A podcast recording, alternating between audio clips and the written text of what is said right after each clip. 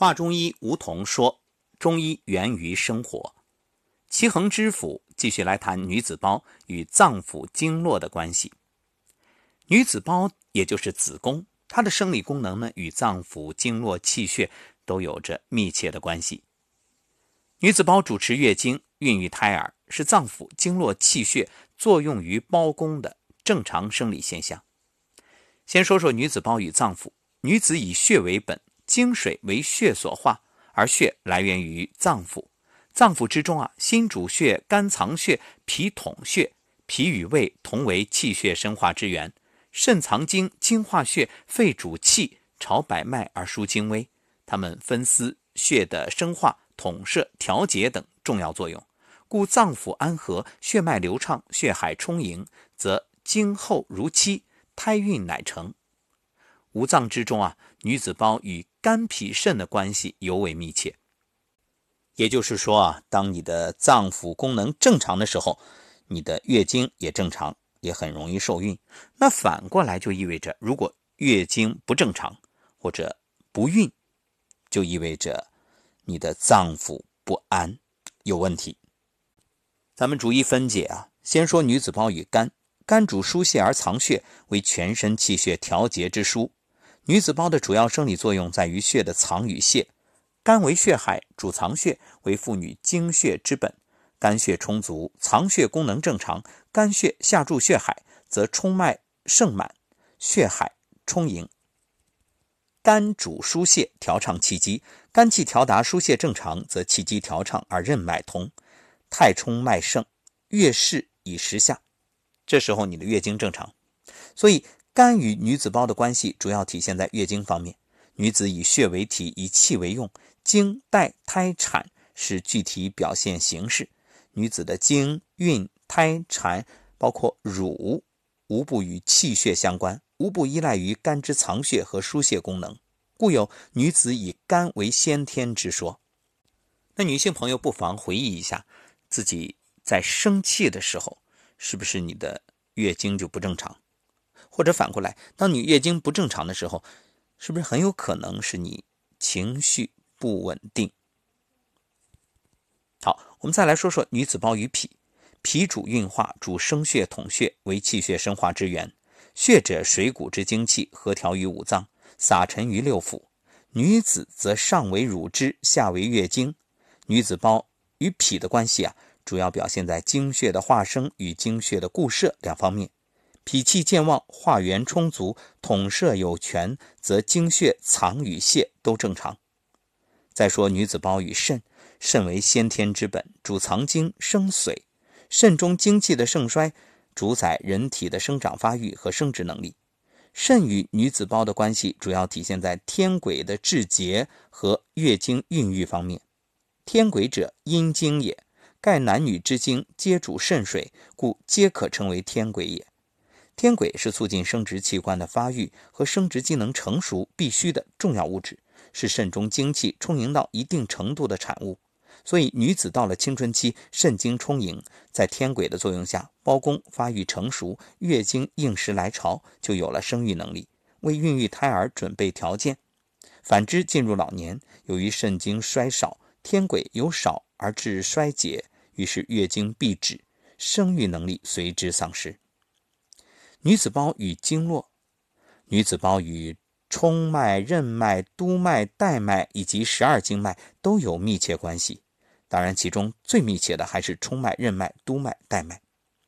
女子胞与冲脉，冲脉上肾诸阳，下贯三阴，与十二经脉相通，为十二经脉之海。冲脉又为五脏六腑之海。所谓冲脉者，五脏六腑之海也。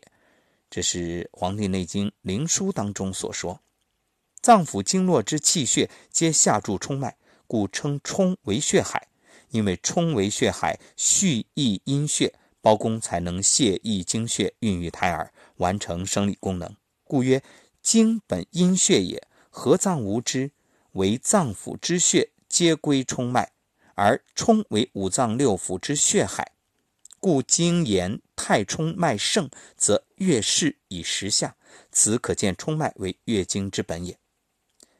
女子胞与任脉，任有任养之意，任脉为阴脉之海，蓄积阴血，为人体任养之本。任脉通畅，月经正常，月经如常，方能孕育胎儿。因一身之阴血经任脉聚于胞宫，任养胎儿，故称任主胞胎。任脉气血通盛，是女子胞主持月经、孕育胎儿的生理基础。冲为血海，任主胞胎，二者相滋，方能有子。所以，胞宫的作用与冲任二脉的关系更加密切。再说女子胞与督脉，督脉为阳脉之海，督脉与任脉同起于胞中，一行于身后，一行于身前，交汇于龈交。龈交是哪儿呢？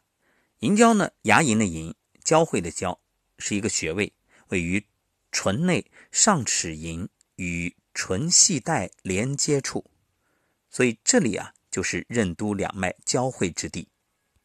为什么我们要练功的时候舌顶上颚？那就是让任督二脉交汇，也就是接通阴阳。所以，因为任督二脉相通，精气就可以循环往复。沟通阴阳，调摄气血，维持胞宫正常的经、孕、产的生理活动。那女子胞与带脉的关系呢？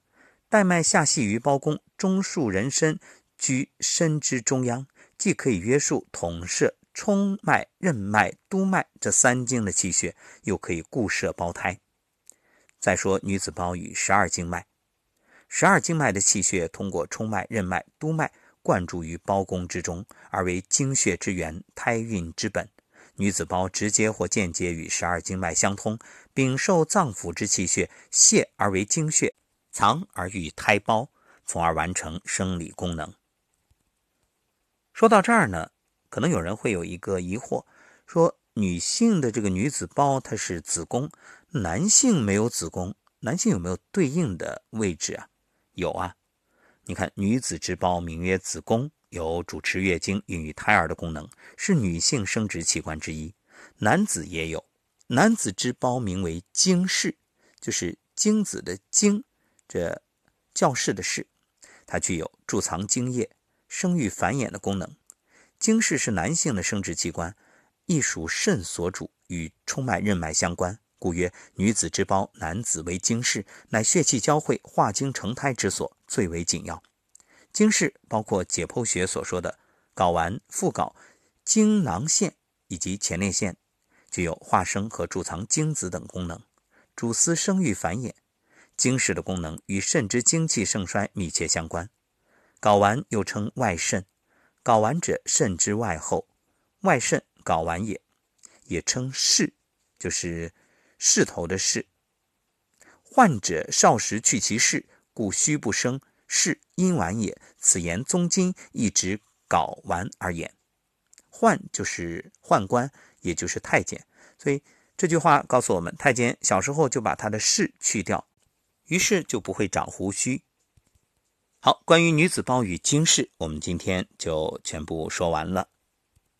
下一讲开始，将与大家分享形体。关窍。